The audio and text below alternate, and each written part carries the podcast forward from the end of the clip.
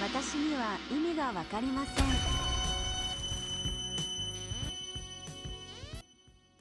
ドタマナシ2.0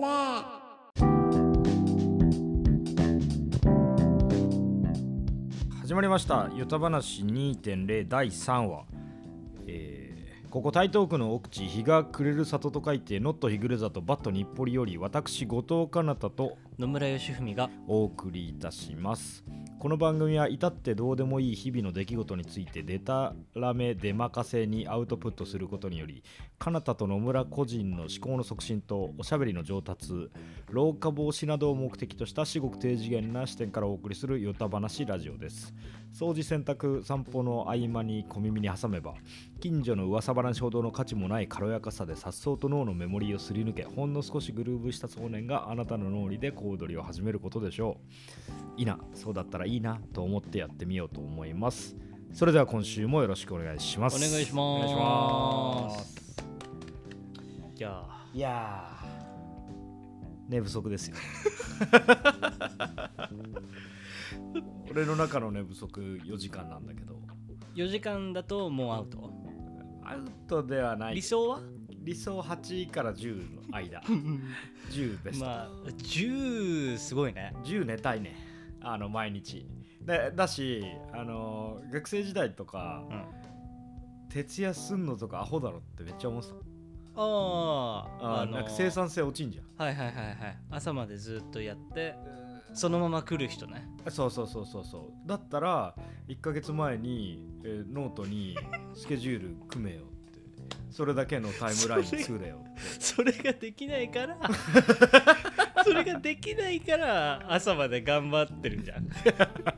そう そうだねいやでもなんかいろんなことを確かあのいろんなものづくりをすることによってあの全然そその当時とは今考えは違いますけど、うん、うん、あのギリギリまでやるなんか面白みみたいなそれやっぱスリルみたいなもん全然存在するし あのなんだろういやあなんだこんなスリリングなそうか楽しみをしてた、んなんかやり込めるっていうか感じより、はいはいはいスリルで生きてるギリギリでいつも生きていたいからってみんな思ってたんだなそっかジン赤西 だ。ジン赤西が所属してた頃のカットでゥもーそンっかじゃあその頃のカットゥーンには入れないかったんだね多分入れなかったと思う。 うん。1ヶ月前に予定を立てて、ちゃんとそれを遂行したいから。 あーって学生時代の、あの、かな絶た。対跳ねないだろうねそ の歌何のスリルもないもんただ1ヶ月前から予定作ってる人でよダッセー全然ワクワクしないじゃんダサすぎるね。ソロしかもソロだね。 ソロで。5、6人いたグループで。いないいない56人いないただソロで予定よく立てるやつの歌そいやっかまあ跳ねない1ね。ヶ月前の人だようんすごいじゃん1ヶ月前っつってもまあ課題芸大って課題めっちゃあれだから、こう1ヶ月半に1個けで自由度スーパー高いみたいな感じだからいやもうほんとみんな次第みたいな感じになってるーなるほどそうアイデアに時間かけれるし、はいはいあの手動かすのにも時間かけれる、はいはいもう最後にそう全振りしてもなんとかなっちゃうみたいな みんなでできるからだから結構ねなんかや結構バカバカしいねその淡々とやってる方っはいはいて、はいはい進んじゃってるなとはいかはい途中で思うわけ、しかも必ずしもそれが報われるとも限らないからねあそうそうだから大逆転超あるわけよでまあ そう俺は中学校からこれやってたからあのテストなんなんかテスそそうテストのためのそれのためだけの厚紙をこうお折ったん中に紙がたくさんこう入ってるなんつうのそのためだけのなんかそう紙で挟んでるってこと紙を紙で挟んでる紙があってその紙ではい何やってんだ結局 今のところ挟んだだけじゃね えか紙を紙を紙で薄めの紙を厚い紙で挟んだ だ挟んだけ話お後がよろしいいよやいやいやいやは何も始まってもないま だあえ今日ここまでじゃんえっとあえ何えそのなんかあったんで冊す子よみたいに作るわけだ、まあ冊子があってで多分それはみんなに配られてて、うんこううんタイムライン的に言うとまああ俺が作ってたのかなえっとなんか横縦まあ普通にスプレッドシートみたいな感じのがあったら、えっとこう教科が上の方に横並びに国語算数はい理科社会ってあって、こっちが日付縦が日付、うんでここ国語はえっとこのドリルとこのドリルを何から何ページまででやるでこれはあの普通にさ試験の前日を予備日にして試験の前日何もしない日に設定するから、えっと、その試験の前々日が、えっと最後のページが埋まるようにそうだろしてこれを日で割ればあ、まあ、まあ、現れるよね現れるじゃん一日どんくらいやればいいかそうそうそうそうでその日にそれだけ超頑張るその日にそれだけ頑張るえってやればあと遊べんじゃんー、えああれは夏休みの宿題は夏休みの宿題は普通に小学校はギリギリでやってて中学校は覚えてないなでも計画立てられる人はある程度、うんまあ、そんな感じするよねでもうんでもようになってったのかな強いな中学はめっちゃそれでやってたなじゃあテスト勉強とかもあれか前日に徹夜とかしない人だあしらいでアホらしいなって思ってたねだってそれでコンディションが落ちるわけじゃんその勝負のそ日の朝当当日のねそうそうそうだから前日は予備日よ予備日何やんのあ復習あ遊ぶ遊んでるうん記憶がさその方がこう整頓されていくから遊んでる方がね遊んでる方がすごいねうんめちゃめちゃ偉いじゃんめちゃめちゃ偉かったそれあーいや俺一切ないもんいやいやいやいや俺もううん当当日派ああ当日派ねテスト期間とかももうんうなんかすっごいスケジュールだったもん俺もうだから当時のでもスケジュールある当時の彼方にうんあの帰りの電車とかでうんもし会って俺のスケジュール見られてたら多分すっごい鼻で笑われてたと思うよまあなんか後ろから刀でこうピュッ えさ刺されたヒュッ いやこれ違うわ そういう気持ちにはなんないいやいやいやいやすうんだってテスト前日からうん徹夜でわーってあやってあうんえー、てかね俺それで言うと高校2年くらいの時から、うん大学受験に向けて勉強し始める時期が来るんだけはどいはいはい俺その時夜10時に寝てうん朝2時に起きてうんで2時から朝7時まで勉強したうわ逆にかっけえなで、えーっと7時に寝るの寝るのそう 2回寝てんじゃこれすんごい二度寝してんじゃんこそうこれの計画的すにご二い度寝ことは計画的2度寝 計画にのっとって2度寝れるんですよすごいで画期的7時半7時半くらいに起きてすぐ起きるねそう 二度寝だね2度寝だからああでえーっと準備して学校行ってたああ高二高三それは結構すごいんじゃないその方が全然すごいんじゃんでも起きれない時もあるからね その寝ちゃったみたいなそうそ うそうそう寝ちゃった後7時の半だみたいな戦いてか寝ちゃった自分をどう愛すか問題だったね ああいい時間過ご してんじゃんそうそうそうそうだって明日の朝4時の自分がうん終わらせてたはずのことがうん朝7時の自分が全く手をつけられてない状況の方が多いわけだかそれきついねら、うん、それをそんな自分をどう愛すかああそれきついわ大丈夫だよいいねよく寝れたじゃんそれで育まれたんだこの寛容さはロブだろ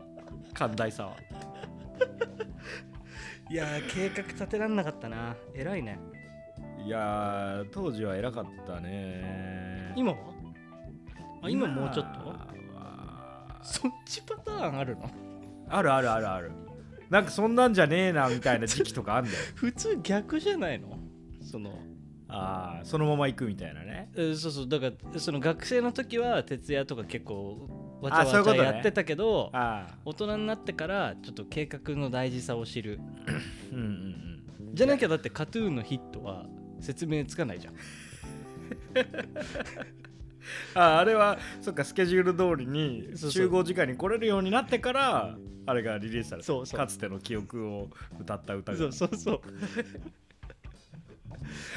ああ確かにねちゃんとライブ来てたもんねそうか嘘そうう変わ変わったんだそれがちょっとずつまあ別にでも、うん、そういう技ってぐらいの感じになってるんじゃないですかねなるほどそうそうそうそ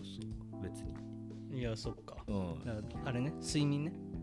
睡眠がちょっと、まあ、今日は4時間ぐらいです別になんか普通ですあれでしょあのなんかい言ってましたポーリーですねポーリーさっきパーティーって言ったら、うんパーティーだよってちょっとパーティーね隣の人イントがイントネーション イントネーションねうんイントネーションがイントネーションのパーティー、間違ってるって言われたからポリにしちゃったけどあのパーティーに行ってきましたいいなあ MES と書いてメスっていうアーティストデュオがいるんですけどはいあのーまあ、知ってる人は知ってるかもしれないですけど僕の同級生ですねあのデュオのうちの、えっと男のタケルっていうのはあタケルデュエットっていうのかなまあねタケルとかなえちゃんの2人なんですけどえーうん、でかなえさんはもともとは学年1個上だったのかな、うんまあ、芸大の、えーうんそうそうそうそう近い感じででメスは、えーまあ、レーザーを照射したりして、まあ、彫刻的なこともするしインスタレーション的なこともするしおそのレーザーで普通に、えークラブイベントやライブなどの、えー演出もするっていうゴリゴリじゃんゴリゴリです。あのだし2人ともまず見た目がかなりなんていうか洗練されてて、ほね、似てんだよかっこよさが似てるって顔が似てるっていうかその二人がそうどっちも細くてなんかシュッすごいシュッとしてるほそうあのそれ別に兄弟とかじゃないでしょじゃないじゃないじゃない全然全然別々の全然他人だと思うんですけどそうが、えーし渋谷コンタクトってなくなるらしいんですよねあのほうクラブえクラブで、まあ、もうイベー、ントどの辺道玄坂のもうザ道玄坂みたいな上の方ビジョンのより下だったかなあそこはあそこだよく通ってたわあれなんかね職場があの辺だったセブンいくつかあるかあのうんなんかセブンの脇の駐車場を奥に行ったところを、はい地下はいに下はいがるみたはいいなとこはいはいはいはいはいはいそうそうそうそうなくなっちゃうんだうんあそことビジョンがなくなっちゃうらしいびっくりだよねなくなっちゃうってか俺ってそれなんかそなんか変わ生まれ変わるのか何なのかとか知らないっすあでも一旦うん一旦さよならそうっぽいあそうやばくないだってあのスタジオコーストもなんかそうだったよねあそうなんだそう俺も疎いんであれなんですけどそうかですでそのコンタクトをもう、えージャックして、えーメスがパーティーしてて、うんとメスがしてたっつっても、まあ、メスは、えーオーガナイズおよびレーザー、えー、かなえちゃんのトークへえあたりがまあ動いてる部分でやっぱまあ普通に、えーライブを音音楽のライブをあ基本的にえーはそあの DJ と、えーライブですねクラブイベントみたいな感じそうですそうですそうですそうです楽しそうだ、ね、あそこだから3スペースあって DJ 右 DJ 真ん中ライブできるとこ左が一番でかくてえーこっちそう DJ もライブもできるなんか一つの部屋のあの東には DJ ブースでも西にはいいじゃんへライブセットみたいなえでそこがメイン左がメインなんだけど、なるほどうんそこであまあ自分が結構普通に感動したのは、えーまあ、全部見てないんです、うんあの2時半か3時ぐらいに出ちゃったんで、 はいはいまあ、夜10時からのイベントで、えー山川冬樹さんっていう芸大のあの映像演習っていう授業でお世話になってた、えっとパフォーマーの方へえあのー パフォーマーっていうかアーティスト、はい芸芸術家えーっとこう多分頭にチップ埋め込んであってこう叩くとバスドラの音するみたいになっててバスドラっていうか 口多分歯と歯をカチッてやったらガンみたいな音になってでもうすごい山川さんはもうねどうどうに入ってるっていうか人であれなんですよあのーいけてんねそう、まあいろ、すごい超かっこいいあのパフォーマンスはもうえー全員ぶっ飛ぶあのーいけてんだアブストラクトなんですけど、まあ、方名わかるあのモンゴルとかでされフル尺でやるか 知らないなんかいやいや声えっと呼びなんかあれでその牛とか呼べんのかななんかそうそうそうそうえそれは何楽器じゃなくて喉の使い方っていうかへ発声方法の名前なるほど方面っていうんだけどを習習得されてたりもうライブのいきいきなり最初から「あお!」みたいなあの これもうダメだ俺がやるとチープすぎて効果音ボタンを押した時の音みたいになっちゃって本当山川先生申し訳ないですけ どあのーでもガチなんだすごいそうそう本当に犬みたいななんかそう音から入ってたけどはあはあはそうそうそうがあいいねすごいかっこよくてえめちゃめちゃロン毛であと今もやってんのかなあの授業受けたの結構だいぶ前だから あれなんだけどと当時は自分はパッっていう音を封印して、パうん、その権利を人に売っちゃったんですって言ってて100万円で あこれ情報ちょっと確かじゃないかもこれもだからそう芸術的な理由からパッて発音できないんですって言っててほーんピアって言ってた。 アンピアンマンって言って確かにパー出てくるのアンパンパン周りだもんな多分た。パン周りだね。やっぱフライピアンとかになる。あそう。で、そうだから授業中とかにあパって発生しちゃったらなんか申告制にして、あ、 すごいな3年間とかにするんだけど、3年間パって言わないにするんだけど、うん1回ミスったら1日プラスになるから、 なうんかわ終わらないみたいな感じだった。確か。って言ってた。すげえと思って。そうじゃない結構長い期間やってた 今あそう今もなのかなわかんないです、でもその時先生だったってことは結構結構上結構上だね何年生まれかわかんない、めちゃめちゃ気になるな山川先生のは、うん、もうね男も惚れるっていうなんか見た目もかっこいいしさスえラッとしててなんか服とかもねかっこいいしー、ほんといいなちょっとやっぱ楽しそううんそう楽しそうだねでそうそう良かったのはやっあのーまあたけるたちはそのライブの演出やってるから、うんあのーアイデアがあって、うんで山川先生のまだもう一つの必殺技でえっと心臓の音同期してまあシンセサイザーみたいにトントントンみたいにうん鳴らしたり、はいはいあのこう裸電球それで光らせたりして。はいはいはいはいそうあのライブするんだけどそそのこう電球部分をうんそのコンタクトのロゴがこうバーンってあるスペースだったから一番真ん中のスペースなんだけど、うんそこへーの明滅を全部そそこら辺にあるコンタクトの重機というか照明器具を山川さんの心臓でへあの同期させてライブするっていうのを多分たけるが提案してそう形になっててーいいじゃんそうそうそうそうそれをライブの直前にかなえちゃんがそう言ってくれたからおおと思ってへちゃんとえイケイケパーティーだねあイケイケパーティーそうそうだし結構なんか重要なアーティストというか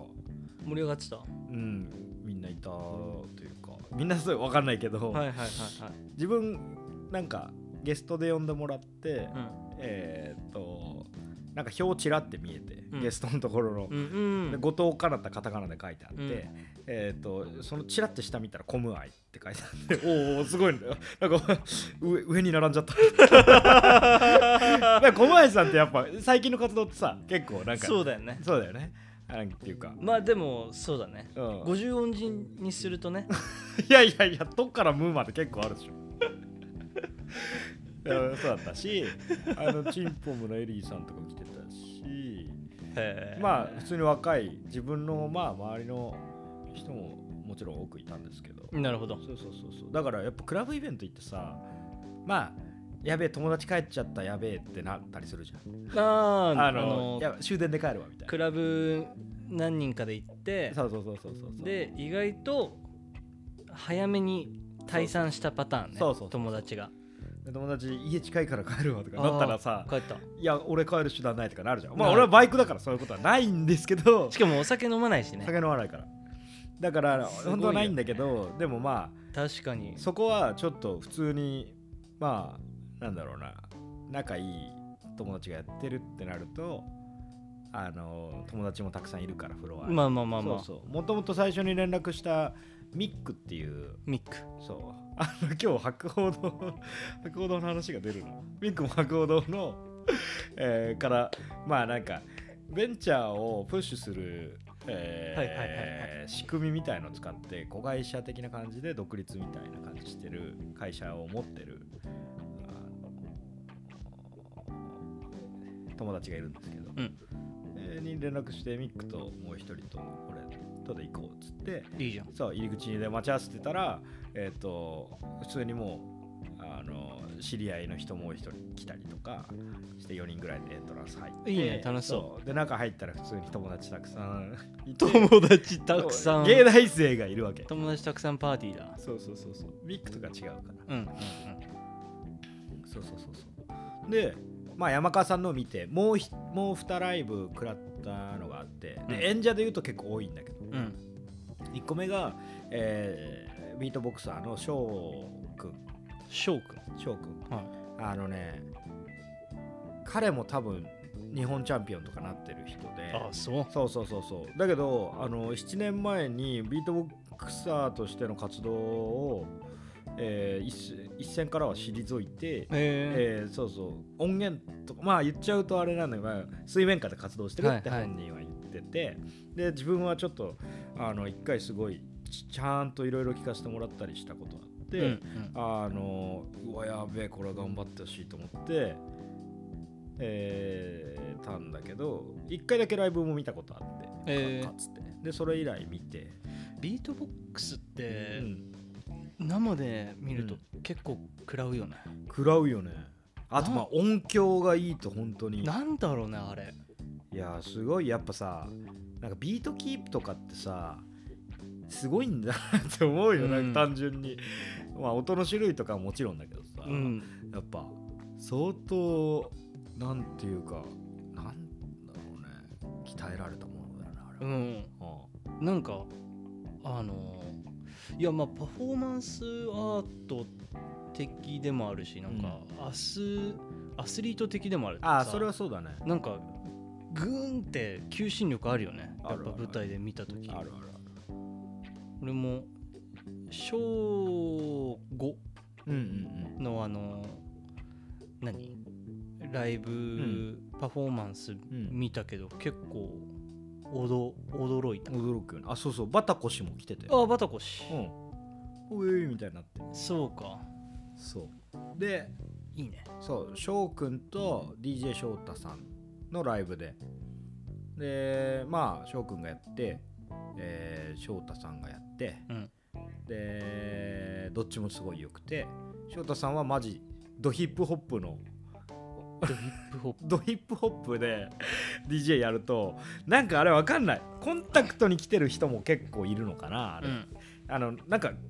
メスがパーティーやるって自分あんまり観測してなかったから、ああのこれ初なのかなと思ってでうちわがいるのはわかるけど普通のお客さんもめちゃめちゃいるっぽくてはいはいはいそうそうそうそうだから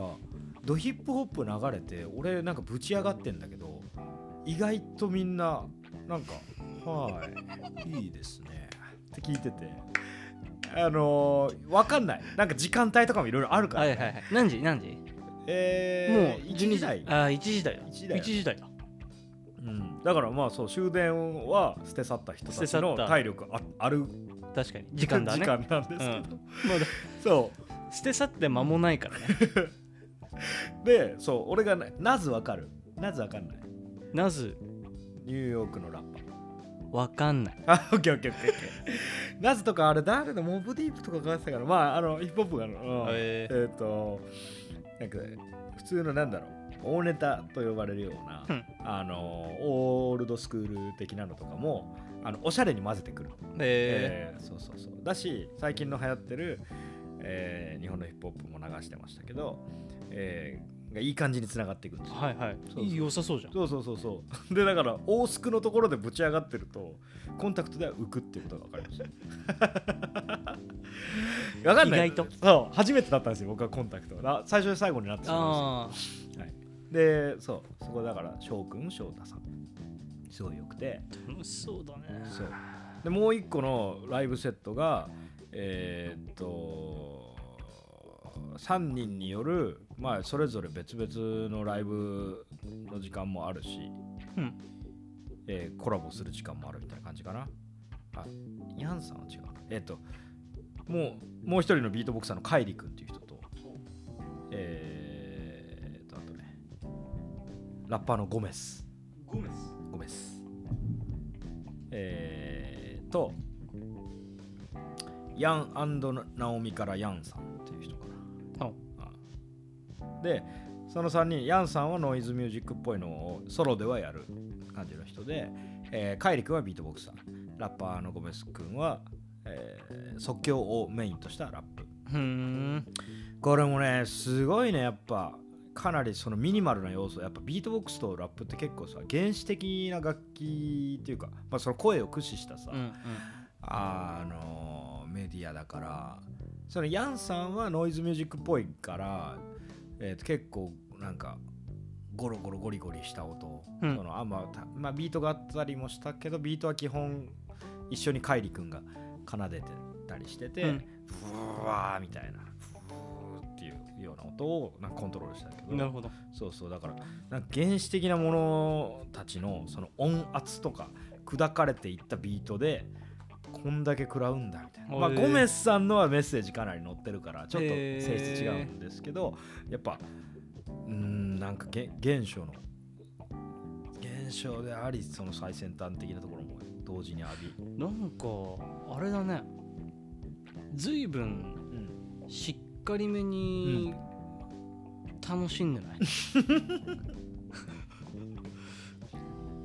いやだからあのし昨晩の普通にそうです趣趣味が合うっていうかなんかあこれは見たいがそのその3セットあったからいやそうだよねそうだからそれはでもまあ朝方にソーシットさんっていうドスモノスっていうラップグループの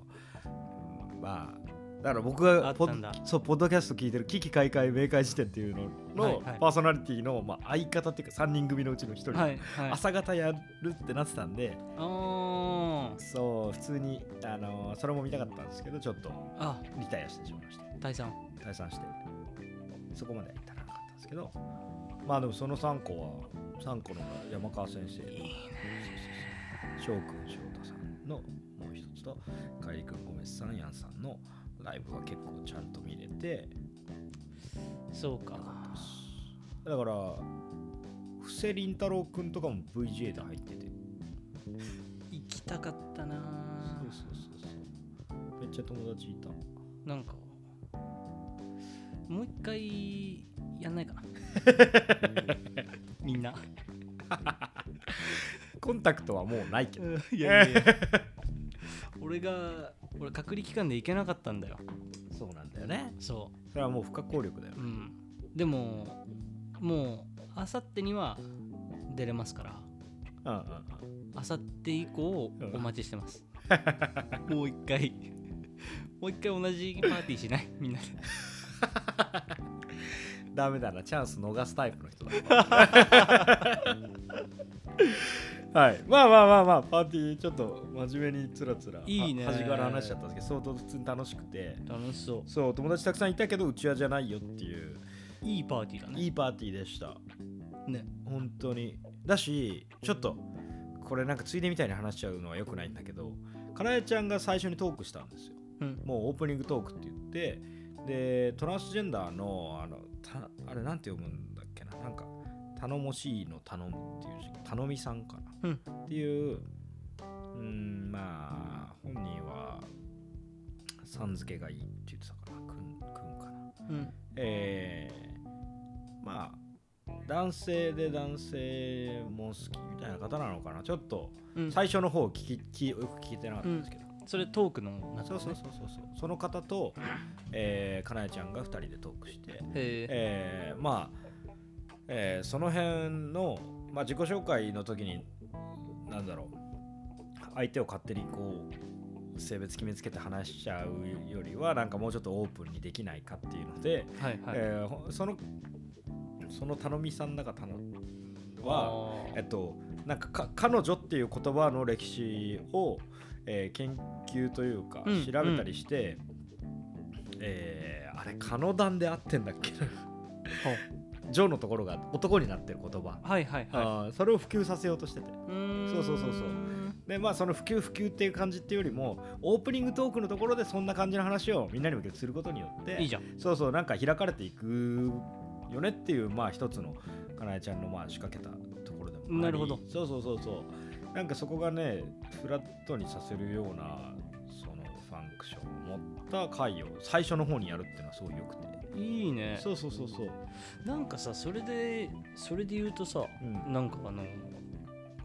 あのアメリカにさいた時、うんうん大学の授業とかでさ、うんうん授業全員とその授業の初日とかうんに、えっと、オリエンテーションで、うんなんか自己紹介みたいなのやらやるのうよ、んうんうんそんなに大きくないうん授業ねうんう、んで十何人くらいでうん円になってて、うんでその時にあの、まあ、自分の名前とうんうんと俺が多分大学1年終わったあたりくらいからやり始めたけど、うんえっと、名前と、うんえーまあ所属うんとえーっとねプロナウンって言ってうんあのもしくはプロナウンかな、うんえっと英語だとさ、うんえー例えば彼女だったら she うんで、えーっと彼だったら he うんで、えっと彼らとかだと they になるじゃないですか、うんで、えっと、プロ自分が、えっと、ジェンダープロナウンって言って、うんえっと、リファレンスされたい代名詞を言うの。うんうんでだから例えばから、まあえっと、それこそ見た感じ、うんえっと、男女か、うんえっと、なんとなく判断するときに、うんえっと、自分の名前これこれです、うんで自分が呼ばれたい代名詞は「うん she」「her」ですうんとか「he」「him」ですとか、うんで、えっと、どちらでもないうんとかは「えっと、they」「them」なんですよ、うんう今んなんか彼らとか、うんでそれに加えて結構無限にあるんだけど、はいはいあの Z とかさもう ZY なんかそういう話してたと思うあそうそうでそれを、ね、耳がちょっと慣れなくてちょっと聞きそうそうそうで結構これがねなんかどどれくらい7年78年前くらいに、うんえーっと少なくともアメリカの、うんえー僕がいたところはかなりリベラルなところの、うんえー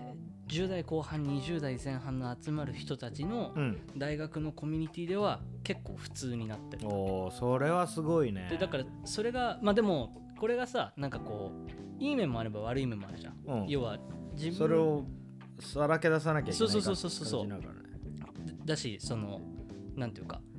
えっ、と人から辞任、えー、と認められてる性と、うん自分が辞任してる性に対しての不い不一致うんに対してのスタンスがそのそこで試される部分もあるじゃ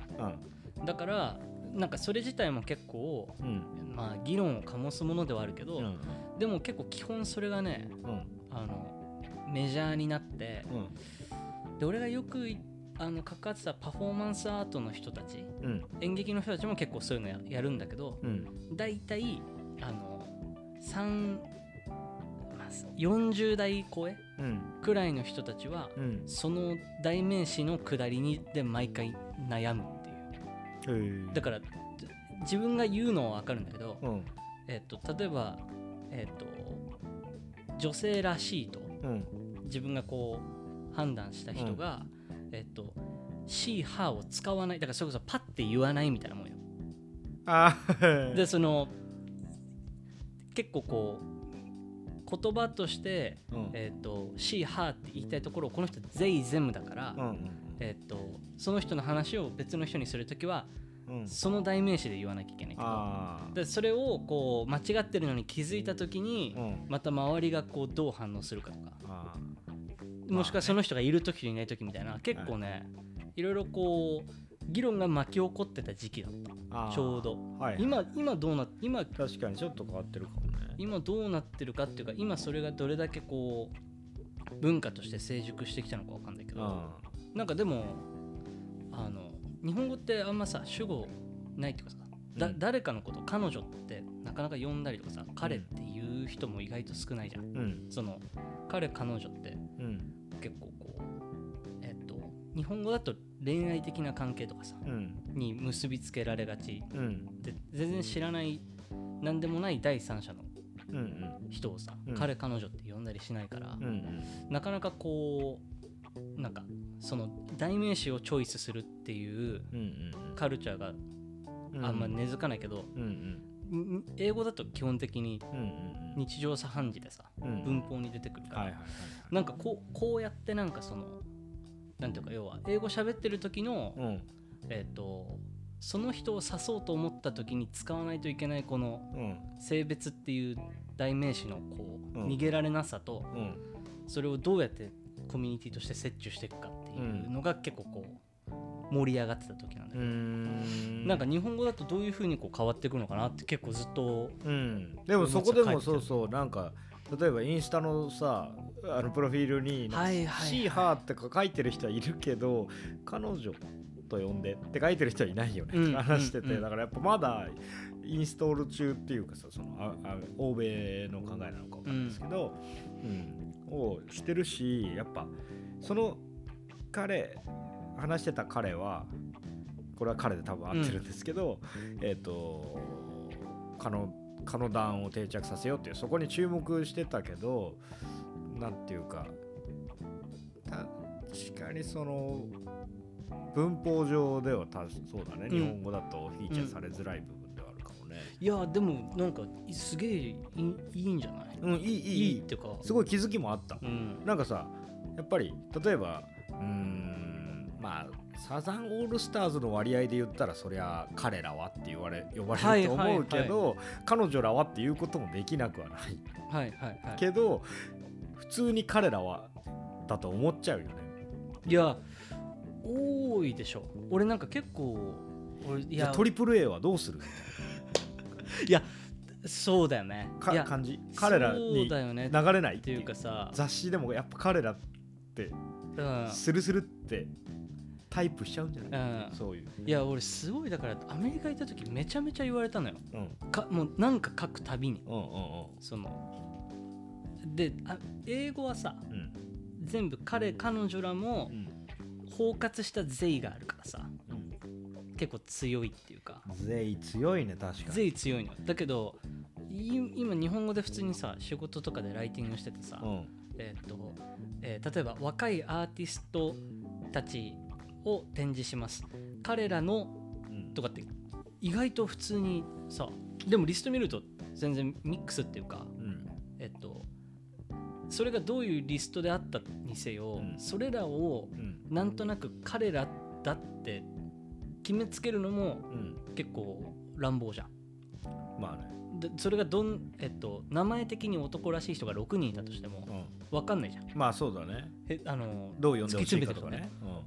とかねね。だからそれで言うと彼彼女らになるけどうんうんでもそうとも限らないっていうかさその二分にもされないってなるとあさー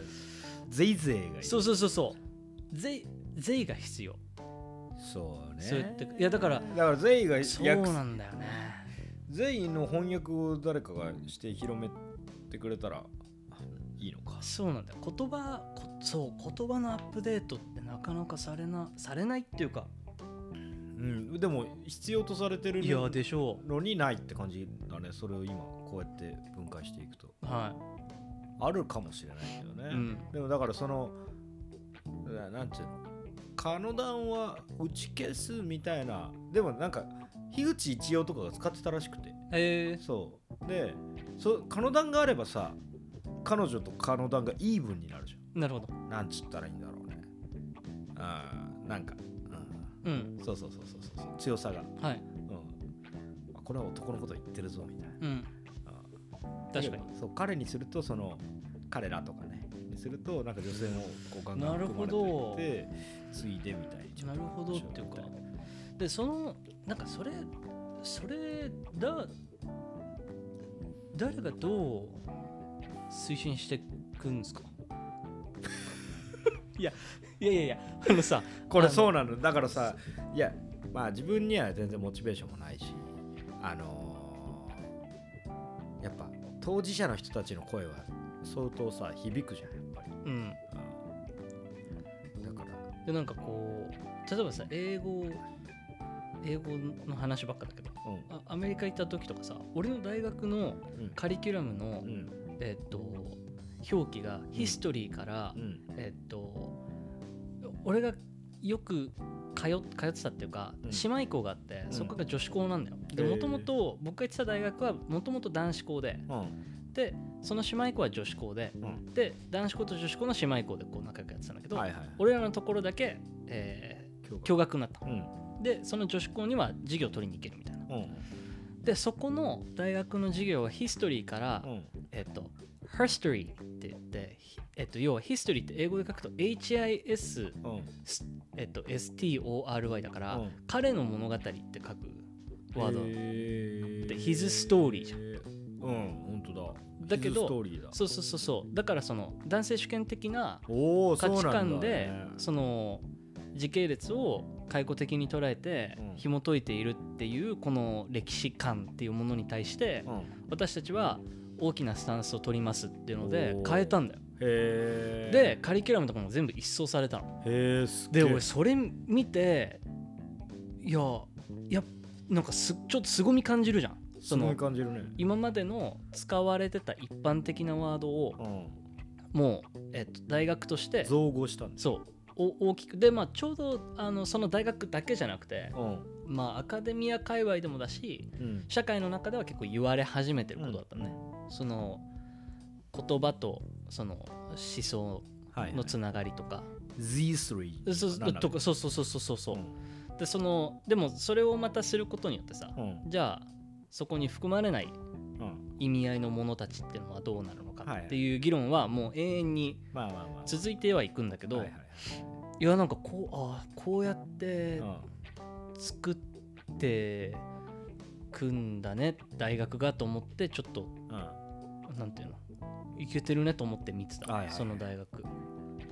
なんかさだからやっぱ決定的にさあの大部分の言葉が道具っていうかさ、うんまあ本当はそういう可塑性みたいなまあ可変性がさ含まれてるけど、まあ、普通に道具として受け取ってそのまま使っちゃうみたいなのがほとんどで、うんなんかそそこそこの話でもあるんだよねそのなんかさ、うん、なんつったらいいのまあ昔だったら全然作れない音楽も今さ iPhone とかで作れるみたいうなんことがあるじゃん、なんかそういう風にさなんかこういや人間に元からモヤモヤモヤってなんかある形にできないものがその道具を介して形になるスムーズさはさあのもうちょっと他の分野ではいろいろこう垣根をどんどん崩してるっていうかさ、はいはいそうそうそうそううんなんかそういうのが言葉にもバチーンと起きたらなんかいいのにね確かにね、うんでなんか言葉なそうだねそうななんでそれがなんか英語で起きてうん日本語であまり起きないっていうのがあんまりなんか、まあ関わってる人の数なのかな言語に対してまあわわかんないけど、まあいろいろあるんじゃないてかそれやっぱ思いがある人が声がでかいかどうかもうんでかいんじゃない、なんかこうだから見ててさ、うん思うのはそのあこの人たちは、うんなんかその言語に対してのうん所有格を持ってるんだなって思ったんだね、はいはいはいじ自分たちが、えー使ってる道具としての言語あっあてそいううだねだからそれを変えることでうんえっとえっとこっち側が変わるうんことをうんなんとなく信じてるはいはいそれは多分だから日本人は下僕っぽいんじゃないだからちょっと捉えられてるのかもねそうなんかね俺最近、えーっと少し話スライドさせちゃうんですけど、あのフォークの、えーフォークソング、うんえーなんかもう現場現場っていうかその多分70年代とかにはカリスマ的にえっとみこしの上に上げられてただろう、うん岡林信康さんっていう人がいて、はいその人すげえいいのようん あのえーなんかいいけどなんか自分よりも若い人が食らいそうだなっていう感じもちょっとある感じの、うんうんまあ歌詞とか最初に読んで入ったんですけどでアルバムのタイトル超良くて「見る前に飛べ」っていうなんかなんだろう結構なんだろうラディカルに啓発していく感じの、えーリリックが多分多いんだけど、の中で私たちが求めるものは私たちあ違う社会にとってのあーえっ、と待ってよなんだっけな社会に頑張れ必要とされる なんだっけなちょっと検索します検索しよちょっと金子綾乃の歌詞も曖昧だったから、 うそうだよね、うんちょっと待ってねあのなんだっけフォークの岡林信康、岡林信康さんの「見る前に飛べ」うんいやーそうなんだよね言言葉の感覚っ望むものだて不思議不思議っていうかなんか絶対変わっているはずだもんねそのそうそうそうそうそうその入入力っていうかさ、うんその言葉っていうもの自体のこう入力と出力方法すらすごく変わってきてる、うんうんうんじゃああったあったちょっとまあ、だとすると結構随分ねうんなかなかアップデートされないけどされるべきのものな気がするそうそうそう見つかりまました、はい、見つかりました私たちのあこれいろんなめっちゃリフレインされる私たちの望むものは何とかではなく何とかなのだがすごいリフレインされまくる歌詞なんだけど、はいそのうちの一つで私たちの望むものは社会のための私ではなく私たちの望むものは私たちのための社会なのだ、うん私たちのための社会よなるほどだからなんか生きてて社会に貢献するとか社会に出たらとか社会人ならとか言って社会がでかい主語になって生きちゃってる人関係ねえだろみたいなうん自分が生きてて社会にこうあってほしいって思う思って何か起こそうよそっちが主体じゃんみたいな、うん民主主義だし、それ忘れがちだよねっていうのに気づいた確かにすなんかこうこうやって歌われると届くなってちょっと思ったなんかこれ当たり前じゃんうん社会のための私で生まれてくるはずないじゃんまずで私たちのための社会をみんなで作ってるはずなのになんか社会のための人のなるほど声がでかくなってつまんない方向にみんなが持っていくとかあるじゃんなるほどそうで思ったのがおあー今本当これはジャジャストアイデアっていうかその思いついただけなんだけど、なんかわかんないけどそのなんか、えー夏目漱石とかさなんか太宰治とかがその造語とかさ多分作ってたと思うんですけど知らないけどなんかそういう時の言葉の今と多分質感が違うのかなと思ってあの可変性みたいなことを信じているんじゃないかなと思ってえっ、とその当時の文豪そうそうそうそうそううんだし文豪なんて言われたらさその人たち主権握ってそうだもんね 多分でも絶対当時から言われてるよねいや言われてるし多分ね全然なんかその自分らが作ってるんだカルチャーをっていうさいやーあるでしょうね今に比べてさ字のあのテキストのやっぱ優位性が半端ないでしょうからあると思うよでその主権をさなんかやっぱりこう消費するメディアに脳をウォッシュされて あの主権を剥奪されてる人が増えちゃったんじゃないいやいやあのさいやいやーなうんいやいやなんかさ言葉俺これどこで読んだか覚えてないんだけどさ、うん高校のなんか、あの国語の授業のなんかテスト勉強みたいなので読んだ随筆うんの一つにさ、うんあのタイプライター前とタイプライター後の文字の言葉って違うんじゃないかみたいな話をしてるああ違うでしょでそのそもそもその文章を遂行するみたいなものって、その紙とペンで書いてた時なんてさ、一回書いてでそれをこう第一項として仕上げてさ、うんでそれがこうまた帰ってきた時に、うんまた書き直さないといけない、あでその書き直していくプロセスの中でうん言葉がリファインされたりとか、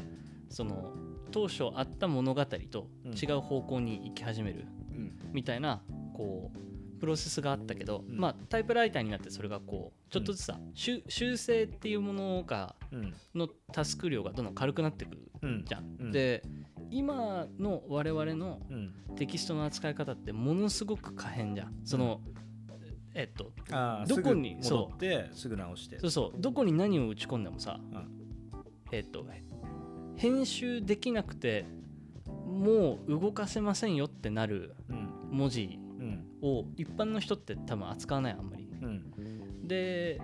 でなんか俺の知り合いで最近こう執筆活動をしてうんてで結構お大きめに炎上しちゃった人がいるんだけどおーうんあのなんかまあこれもこれもなんか皮肉だなと思うのは Amazon レビューで変なのがついちゃってうんそれがどんどんどんどん拡散されてうんで本自体の内容をうんこうそもそも読んでないのにうんえーっとえまあ悪い方に評価がこおううついてっちゃうみたいな。はいはいでなんかそれ見てて、うんなんかこう書く方も読む方もうんもう文字っていうものをうん若干なんかこうどう扱っていいのか分かんないんだろうなと思ってあだから本に残すっていう行為あの、その最終項っていうかさうんうん紙に印刷するした時にうんこれはもうエディットできないものなわけじゃん。うんでも、えっと、ずっとエディット可能な形でのうん発表の場でテキストをこううん紡いでってうんそれが最後本になった時にうんそこそれが誰かに受け取られた時にうん自分がもともと思ってたのと全然違う受け取られ方をされるとかうんっていうことへのうんうんなんか至極当たり前だけどうん多分テキストそういう風に扱ってこないからさ僕らがうんそこの残酷さにこう結構大きくショックを受けてうんしまう人とうん逆に言うとなんか Amazon レビューみたいにさうん誰でもうん飛ばせるしうんえー、とい変な話いつでも消せていつでも追記できるようなうん媒体での言論の方がこう強くなっちゃったりとかさいやーなんか結構すぐいびつな時代だよねわかるまあいびつっていうかこうちょっと離れてっちゃってるね言葉がねそうだと扱えるも思のうとしてあのーいやだしまあこれは自分には正解がわからないけどえー、とやっぱりそのクレーマーが権力持ちすぎてるから単純にうん あのなんか言ったもん勝ちみたいになってるのがすげえ腹立つから あのどうにかなるんじゃねえのさすがにこれからいやだからようようやくなんかその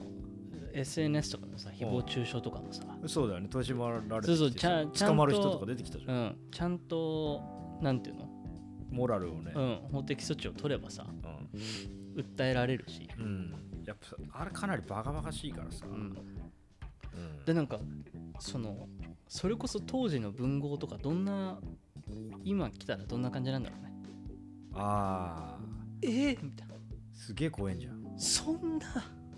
そんなポンって言っ書いちゃうの何公開しちゃうのってああそういうことツイッターとか見ててビビるんじゃないあーこの量の活字テがキスト活版印刷これってなる溢れてるっていやそうそうでもさなんかその